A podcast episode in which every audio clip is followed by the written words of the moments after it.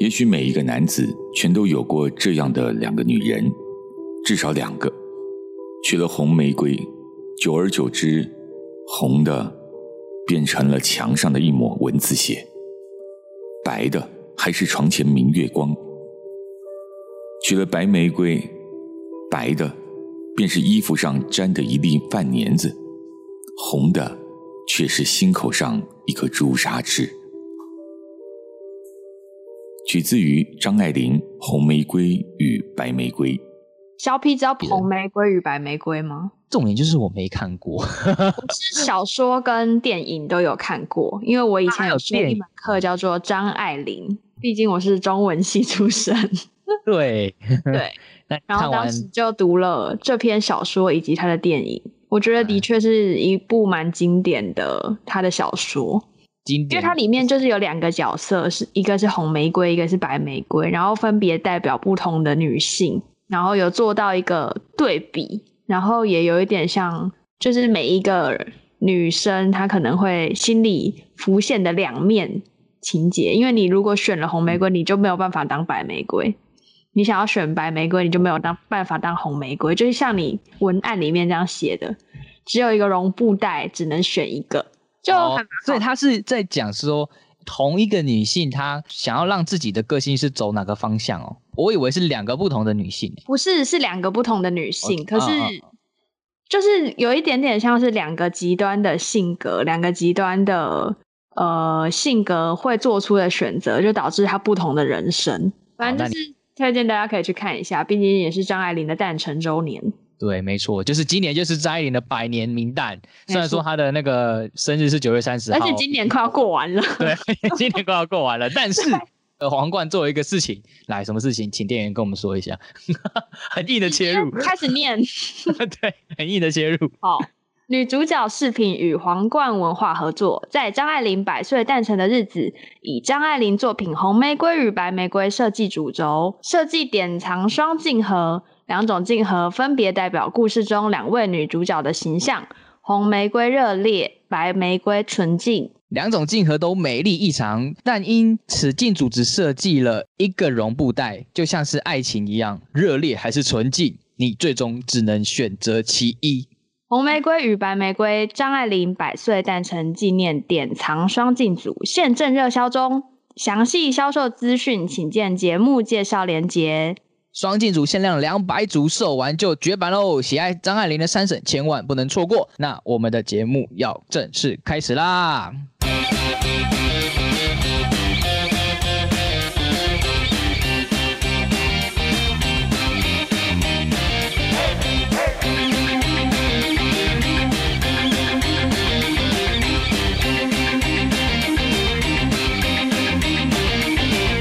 欢迎收听十二月的书店报报，我是主持人肖 B。店员，你讲一下话。等一下，我一直无法复制 它。大家好，我是店员。店员为什么刚刚没有回我？就是因为他其实现在在给我看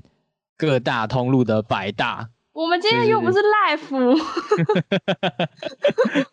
我贴到 Skype 了。啊，我看我看到了，因为各大通路都已经放出了他们的百大。我们现在在录音的时候，他们还没有放出，就是他们的报告，就是阅读报告、调查报告。对，对趋势对还没有，但是对榜单已经出来了。没错，所以我们就线上直接先看一下，因为如我还果没看最资讯近联大盟家有逛博客来的话，会发现他就是把这件事情放在他的首页，放蛮大的，算是我觉得蛮难得，他把书摆第一位。然后成品的话是他们最近有推出新的网站，对，没成错，品线上，你有用过吗？我没有用过，但我有看过，但我是觉得就只是网书改版啊。可是我觉得有一个很明显的变化是，我觉得它网站变得很顺呢、我以前跑都哦觉得它网站怎么要跑那么久，这是这是本来就是他应该要做的事情。 应该会优先优化的事情，怎么你的那个网络超慢，绝对就输别人一大步了啊！应该就是表现出它想要成为一个电商龙头之一的决心吧。吧，我们就拭目以待吧。好就，像我们来对看阅读报告。 我们来看，先来看博客来的 top top 好了。好啊、原子习惯，这世界很烦，但是 bra bra bra 啊，新智多益大全，哎，是那个博客海的那个多益真的是卖很好哎、真的，而且多益有上 top 十的前两名，就是对啊有两个位置是属于多益的。对啊，而且只有博客来哎、哎，成品只有跟博客来吗对啊？对成耶，成品没有啊，成品没有。对啊，就是成品没有，就博客来有。我记得去年好像也差不多吧。对啊对啊，就是我而且博客来去年好像也有多益吧，还是甚至是第一名，还是那我记得前很前面，我记得多一更前面。我对记得很惊人的对那种。对，然后想说有这么多人要考多一，是不是？ 我对觉然得后比较惊人的是木曜四超玩有上榜，我觉得这是正常的、欸因为他们为的什么粉丝本来就很多啊。可是我觉得很特别欸、就是这种粉丝取向的书居然可以冲到前十。木曜四本来是 YouTuber，他们本来就不是写书为主的，我就觉得比较惊讶一点。我我我自己是没有太大意外啦，我还是觉哦得，因为他粉丝真的很庞大原来是这样，啊。对，然后再来这博客来最后一名是罗纳德，没错，这个也蛮意外的，我觉得。 我觉得这个也对我也蛮很多人对他有兴趣吗？我还蛮喜欢他的讲话的方式，就是哦，你有看过他的影片？我有看过他的一些影片，他真的就是，就你你不会觉得说这个人的自信是那种很白目的，你就觉得哇，他真的他讲的那些那些话，虽然看起来很嚣张，可是他嗯讲出来不知道为什么就是、哦，对他就是很会有这样说，服 力。对，然后他又会再对你讲一些呃励志的话，你会觉得这种那么有自信的人都认为我可以了，我好像真的可以耶、哇，真的他好适合写这类的书哦，对啊，他我觉得蛮厉害的，他 那而个时且候他有偷偷到造访到某书店过耶。讲魔术店，他就是有去成品啦，因为他的那个他的那个都出来了，影片都出来了。哦，真的假的？对啊你就他是的看那个是不是？我就是看那个啊，我、我就是哦看到那个罗罗纳德他的那个 YouTube，他自己有放啊，有放说他来台湾玩，然后原来有是这分样一二三集吧，然后第二嗯集嗯就有说他去那个书店，那那看就知道这是成 品啊。天哪，我真的是对他漠不关心。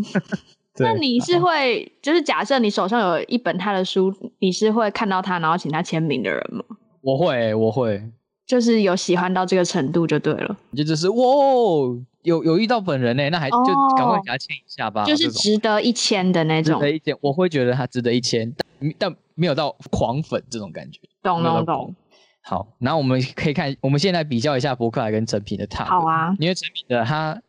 在，哎、我们刚看完博客来嘛，那成品它比对较比较像是真的是文学类比较多一点，就实体书店会买的书。就是其当然第一名还是那个这个世界很烦， 我不知道为什么这个会卖的这么好。 对懂，伯克莱表示这本书的九成购买者是女性，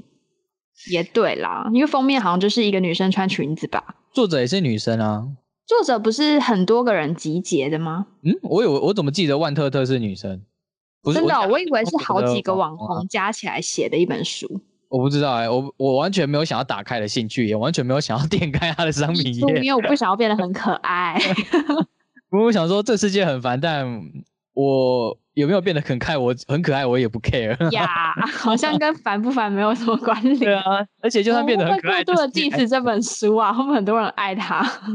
这本书被 diss 的还不够吗？就是应该说是哦好吧大家都在 diss 这本书，我觉得应该也不差我们好这好样。啦好啦，就是毒鸡汤嘛，他们说这本书叫毒鸡汤。，好，这本书的讨论就到此为止。对，没有反没有什正么，我们也没有看，真的没什么看，就是就是 Peter 树那类的， 对又 diss 了另外一本了。对，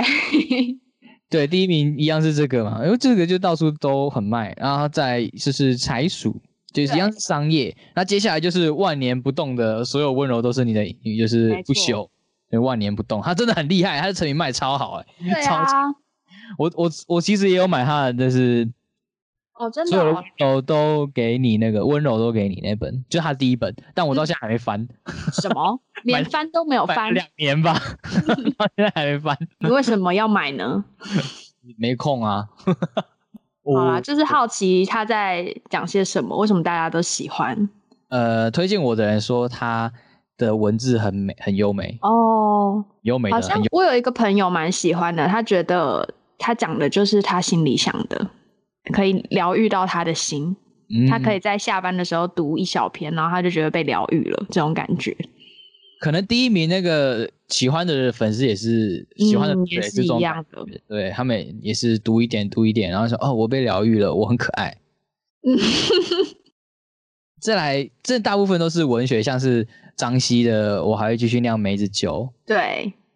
大吴山下。我、大吴山下其实我有点惊讶，真的吗？虽然说龙应龙应台在成品就一直很一定是那个唱榜的长居，对对长居唱榜，可是，在大武山下刚出来的时候，我记得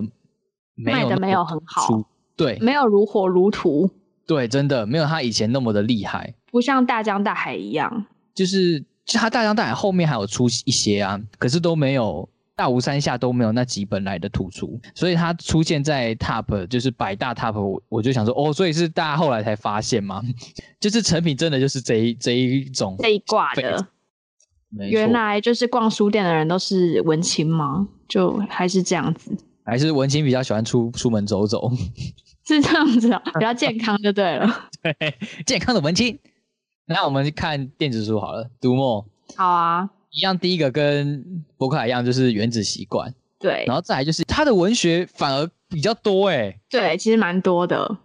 因为我觉得读轻小说或者是小说的人，他可能阅读量本身就大吧，所以他对于电子书的那个接受度也就更高。是哦，有可能他阅读量大，所以他需要买更多的书。那电子书比较便宜，又不占空间，可能会符合他可的需能是求。这样哦，对，因为因为真的书真的太占空间了，老师对，啊，每次要真的搬家都觉得好累哦。真的是这样。然后然后那个书又你又没看的话，放在那边你又放它黄掉了。 就会很心痛，可能是这样吧。因为我我其实我自己也开始有想，有点想要买那个电子 电子阅读器。读墨有听到我们的， 嗨，哎，我们这三个卖书人，我们虽然说说我们是书店店员，但是我们我们还是很喜欢电子书的哦。没错。而且今天有看了你们的那个百大的影片，觉得你们影片实在是制作的很用心。 太棒了，真的是，拜托可以找我们，我们的 email 如下。他的影片真的蛮好看的，推荐大家可以去看一下他们的百大榜单。啊，我们好大概就讲这样吧。好，那我们接下来到我们的第一个单元——新书报报。今天要介绍的第一本书是夫米江所出的《洗车人家》，然后这本书是由宝瓶文化在十二月四号出版的。然后可能大家有听过夫米江这个人，他是之前的畅销作家，他在十年前其实写了蛮多部小说的。我没听过，哎、你没有听过？我有听没过，听但是过我没他有特别追他的作品。但是他一开始其实出了非常多本小说。他在大学没有毕业的时候，他就靠着他的处女作买房置产，哇塞我觉得算是嗯啊你看相当厉害。嗯，对，可是他后来因为一个奇怪的疾病，就眼球战症战症，所以他就没有办法再继续长期写啊作。然后他其实小时候很喜欢汽车，所以他后来就跟一些朋友创业，开启了汽车美容的加盟店。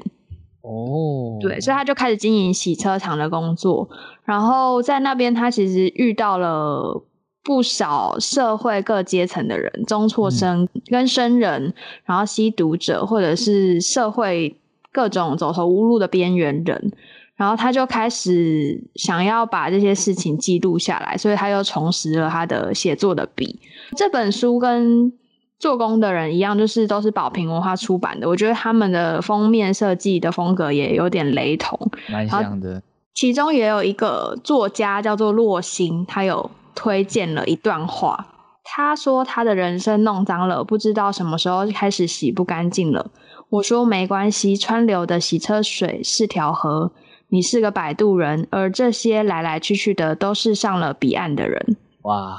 写的很棒。对，我觉得这段话有开启了我想要读这本书的心情。很好奇他那些上彼岸的人都是谁，对，想要知道他们的故事。然后这本书同样也是二十一届台北文学奖的年金奖入围作品，然后也是这个月的博客来选书，有点像纪实文学吧，所以就是应该会蛮深刻的。嗯我觉得宝瓶都蛮会选书的，对，所以这本也是蛮期待的。好，好，接下来下一本，普普艺术有故事。那这本书是一本翻译书，作者是安迪·史都华麦凯，出版社是原点，出版日期是十二月二号。呃，肖 P 知道普普艺术是什么吗？你在就是什是么我觉得大部分的人应该都有看过普普艺术的东西，就是你应该有听过 Andy Warhol，我知道，知道你应该有看过他的康宝浓汤罐头们，以及他的玛丽莲梦露。嗯，就大多数人对于普普艺术的代表作品应该是不陌生的，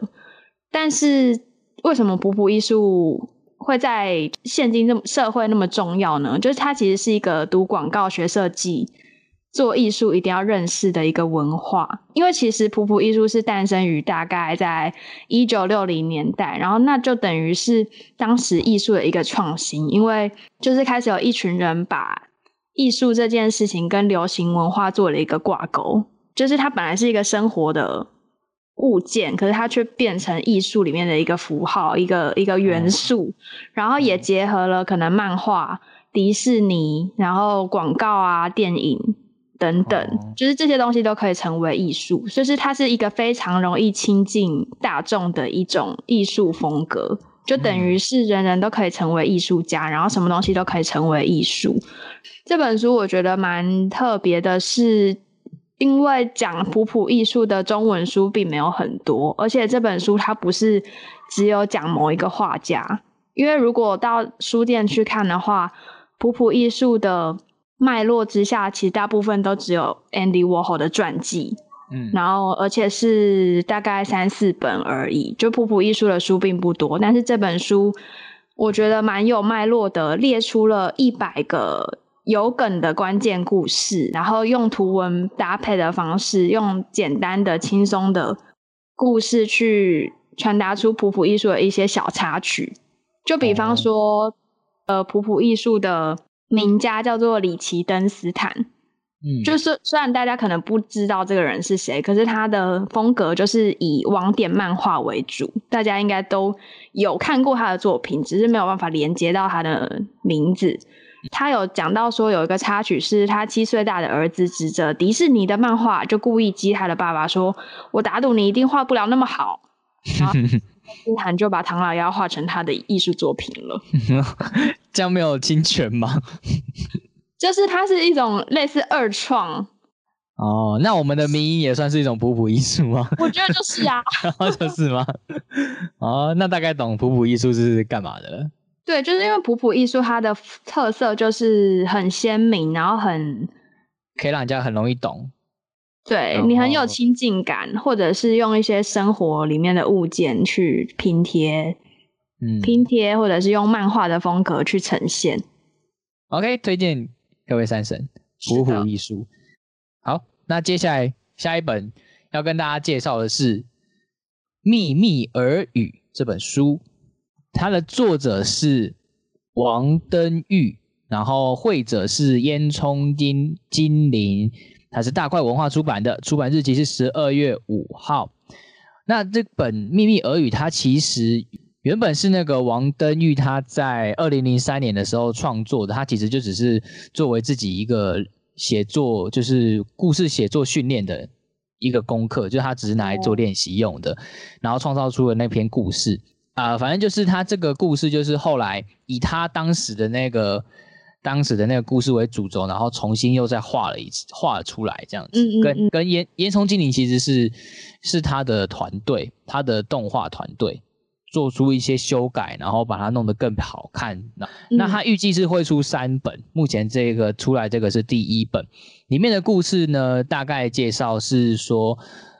主角是叫做秘密的一个小三的男孩，你说秘密小三是他小学三年级吗？对，哦，他他好的，名字叫他的名字是秘密，然后他是一个小学三年级的男孩，但是呢，他其实真的有秘密，就像他的名字一样，他真的有一个秘密。他的秘密就是他是国家对抗敌国怪物入侵的超级机器人。天哪！对，可是他的一呃他是个的很大的同学秘密他的同学跟就是老师都不知道。那他对有时候要打怪物啊，去那他就会假借一些借口说啊，我想要上厕所，然后就上了好久，因为他跑去打怪物，哦 然后老师就觉得说你怎么跑那么久了？那不然就是去打那去打败那些怪物，然后没有时间去写作业，那隔天老师就问他你怎么又没有写作业了？这样子，嗯嗯嗯， 好对有就是好有好有趣，就是你这样听起来好像很有趣，可是他的画风，其实我看完会有点恶心，啊并并不是说，并不是说是很，是他的怪物吗？不是是他的画风会让让让我觉得可怕，应该说是他厉害到让我觉得恶心。嗯，可是又会想，我就会想要继续这样子读下去，说他剧情到底是怎么样继续发展。就像富江一样，对，哎、对你这个形容很好，就像是富江一样，虽很可然我怕，没看过富江，可是就是很吸引你。这样，对，虽然很可怕，但是非常的吸引你。呃，其实它并不是真的是在讲说什么很热血、很有趣的故事，它其实比较在讲说小朋友他对自己的身份认同，然后还有就是，其实他们小学生之间也是有一些很残酷啦，然后。就是呃会有霸凌啊，或什么之类的东西，它变得他比、他是在讲这种的哦，。对，它是在讲啊他不这是个，在讲国族认同这种不的，是他是在讲孩是童的身份认同。就是它看起来好像日系动漫那种感觉，对但是它是一种蛮有寓意的。其实你可能要看完，你要深深的去思考一下它的对里面隐含想要表达的东西是什么。它不是一个很单纯的漫画，也不是不是什么很单纯的什么英雄打怪物，对，没这么单纯。现实是很可怕的啊，而且看完就是心情会很郁卒啊、反正就是很推荐的一本漫画，而且是是是台湾作者。有听你这么一说，我觉得蛮吸引我的。好，那接下来要跟大家介绍另外一个也是漫画，然后也是台湾的漫画家的创作作品《盐铁花》第一集。《盐铁花》它的作者对是常胜，然后出版社是大辣，那出版日期是十二月一号。这个漫画是蛮特别的，它也是一个英雄漫画。这本真的很特别，我有读到这本书讯。他的那个英雄漫画呢，不是像那种呃内裤外穿啦，然后挂个披风的那种英雄。他这个英雄呢是穿着京剧的服装，然后唱着京剧的调子，然后杀人。超酷！对，就是故事里面是在讲说，呃，有一个女生，就是女主角啦，盐铁花，她在三十年前，距今二零二零年的三十年前，然后她是戏班子，有武打功夫的底子，因为那个其实三十年前的时候，那个戏戏班子就京剧这戏班就其实就已经没有什么人在看了啦。那他就有点像是在埋怨说，为什么我十五岁，人家都在那边化妆啊，然后逛街啊，我要这边练这些武功啊，然后再练这些唱调啊，然后就跟他的家人吵架。吵架之后，他就有跑出去，然后回来之后发现，啊他们全家人都被杀了。什么？其实就很像那种英雄的 故事情节，家人对，就蛮老套要的，要报仇， 大概是这样。没错。对不过他报仇一个很多疑点，就是他被关了二十年，他被关的那个地方突然被毁掉了，全部研究人员跟就是囚犯，包含盐铁花报告出来说他们都死了，那个监狱里面所有的人都死掉了。超级可是阴谋呢的，对，可是到了现代，有一个奇怪的穿京剧的一个人，一个女生，她说她叫盐铁花，嗯那她的那个脸就是三十年前那个十五岁的那个盐铁花的脸，一模一样。对，一模一样。正常来说，你就算没有死啊，你三十年过后了，应该要他要变老了才对。可是没有，他一样是一模一样，跟三十年前长得一模一样的盐铁花，就是开始在报复那些曾经疑似杀了他全家的恶人，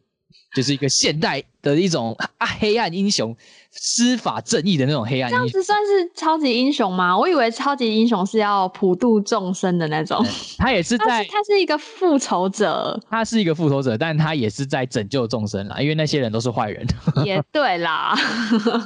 那蛮期待他后续会怎么发展。而且我觉得京剧的那个扮相就是很有杀气的感觉，结果我一开始看到这个，我以为是讲什么鬼故事，你知道吗？有点惊悚。 他说这些都是他手绘的，他不是用电绘的，我觉得很厉害什？么？天哪！因为它里面的细节都画的很细腻。对啊，很恐怖哦哎、你如果我觉得你不用电绘的话，你这种手绘会画很久，每一真张的你那每一点一点，而且它京剧又一堆花，有没有？哦， 对，天呐，要画成这个样子，佩服他！推荐各位三省盐铁花，我们支持一下台湾作家盐铁真花，的哦还有刚啊刚前面那个秘密耳语，两本十二月大推的台湾漫画。OK，那以上就是我们十二月的新书报报，新书报告，每次都讲错会烦哎、新书报告。那到我们下一个单元，文青出没通知。好，那首先跟各位三婶推荐的译文活动是“一见如故”第二十届孤岭街书香创意市集。市集的时间是十二月十二号礼拜六跟十二月十三号的礼拜日。礼拜六的那一天，它是从早上十点到晚上八点；礼拜日的话，是从早上十点到晚上五点。那就是在孤岭街的一号到四十一号，这一整条它是风街举办的，这举办了二十届欸，那就是卖一些大家的书啊，然后还有一些呃创作，也好像有一些摊位有一些游戏可以跟亲子去互动，然后也会有一些讲座的感觉，还有酒 哎、欸，它是什么叫导座放送，二十元五分钟一杯酒，我不知道这是什么活动，好酷的感觉。什么意思？再讲一次。就是他跟艺术家面对面，然后你只要付二十块，然后他会跟你聊五分钟，还会送你一杯红酒。那你要好再像继有续点疗愈，你又再付二十块，好像不错哎、 没有很贵哎、对啊，还有很多不同的艺术家，你可以跟他聊天，就有可能是作者，有可能是主厨，那有可能是音乐家哦，很多各种。哇，呃对，他的时间会不太一样二。十元，那一个小时是多少钱？ 算一下，这样智商费这样比、呃五五五分钟，五一五， 十二次吧，你要算十二 次，那很便宜呀、对吧、啊？两百四哎，两百四你比可以看一聊本书还一个小便宜，就你可能喜欢上哪，就是你在他的网站上看到哪一个艺术家，你觉得不你觉得不错，然后就直接过去说我要买你一小时，才两百四而 已，超便宜，比家对教还便 宜。然后你还要喝十二杯红酒，哦，哦对，这好像才是困难的地方。困难的地方在这里，反而在这 里。就除了这个，还有很多活动，感觉都蛮好玩的，而且很适合亲子去。诶，我这样看，我觉得蛮适合亲子去。除了你可以去买书之外，也有很多好玩的活动可以去逛一逛。第一个活动就推荐各位这一个第二十届的“一见如故”书岭街书香创意市集。 接下第来二个第二个活动是《仙女日常奇缘》倪瑞红插画手稿展，地点是宝藏岩国际艺术村的边境酒展间，展期是从十二月五号到明年的一月三号，时间是早上十一点到下午的六点，周一是休园的。然后这个同时也是宝藏岩的“打开新房二零二零”冬季开放计划之一。那如果大家知道《仙女日常奇缘》这本书的话，它其实是由倪瑞红这个艺术家所在七月三十号于大块文化出版的一本书。然后这本书主要就是在讲倪瑞红他的所有创作。他著名的点就是他是一位仙女艺术家，就是他开创了仙女流的画风。然后《美丽佳人》对《美丽杂佳人》杂志说他是超有势的九零后艺术家。他自己说他的东西太缤纷，长辈是看不懂的。然后为什么被称为仙女艺术家？是因为他的硕士论文就以仙女为主题，他硕士论文叫做《荧光粉红仙女救世之道》，然后他在毕业之后就立志要当仙女艺术家，甚至还跑去鹿耳门的天后宫，以寡杯的方式去参加了仙女的甄选比赛，最后拿到了第八名的仙女认证头衔。 这个到底到底是什么？这个活动到底是什么？ 第八名、前七名是谁？我也不知道， 好好奇哦。然后他还参加了彰化县政府办的花样仙子选美比赛。总之，他目前为止的创作就是以仙女这个角色去帮自己做定位，以这个角色去做发展，所以他的东西我觉得都是蛮灿烂，然后有点迷幻的感觉。他自己是觉得很缤纷，然后大家如果对他有兴趣的话，可以先去看一下这本书的书讯，或者是搜寻倪瑞红仙女艺术家这个人，你就可以看到各式各样他的创作。这个插画展就是他这本书的里面的一些插画，跟他历年来的创作记录整理，还有一些他从来没有展出过的图跟陶艺作品。所以如果是他的粉丝的话，很值得一去。大家有兴趣都可以去再看他们的官网。而且他有说十二月六号完蛋了，过了，已经过了，我们曝光的时候已经过，因为他说十二月六号的时候开幕茶会有限量热红酒供应，就是 again 热红酒对 again， 对，到底多爱红酒？ 因为冬天就是很适合。好，也是啦，可惜啦，听到这个的时候，各位三者已经来不及了，但还是可以去看一下。之前好像看到虾妹有推这本书，哦，真的哦！之前我 对知道这本书是因为我们那个开会的时候有同事介绍这本书，我当时听到他去博杯，实在是吓傻了。这个人到底在想什么？ 但我后来看了一些他的报道，他其实是有意识的在为自己做品牌包装，我觉得还蛮聪明的，哦因为对这世界的艺术家实在太多了，他真很的，很有意识的去帮自己做一个形象出来，嗯而且去贯彻这件事情。 OK，那最后一个跟各位三婶最推荐最后一个活动，出版鲁蛇的出版人小聚，十二 Yeah 月的岁末年终特别场，呃每一年都会办的一个年终的活动，那它的日期是在十二月二十七号，应该还有早鸟票吧？因为我、嗯对早鸟票是我记得是九百，早鸟票卖完之后，正常票是一千二哦。 哇，差那么多哦！天哪，大家对抢起来！那这个活动有什么特别的地方呢？它的活动流程首先就是入场，然后再来就是活动，那接下来就是它的重点。这一次的年终会有一个讲者是詹宏志，天哪，吉宏的董事早长。鸟票好像是九百元，你可能要更正一下。对啊，我刚刚说早鸟票九百啊哎、。是吗？我听错 了。好，哎再来就是呃，活动结束之后就大家自由聊天这样。我们去年有去，哎、我好像没去。你没去，是我跟对我跟小马有没，去错然后我在那边第一次认识了老编。哦，真然后的 哦，然后当下就跟他说：“呃，老编，我可以邀请你来我们节目吗？”然后老编也说：“好啊，好啊，就是我有听你你们节那目时啊、候就邀人家了哦。对，然后我超久，就过了四个月还五个月，才让才真的是跟他开始录音，所以过他了一年，他有闷闷，有他在节目上有 说，对，在节目上有说，哦，我不知道是谁，哦去年年底就约我，然后现在才开始， 很在意，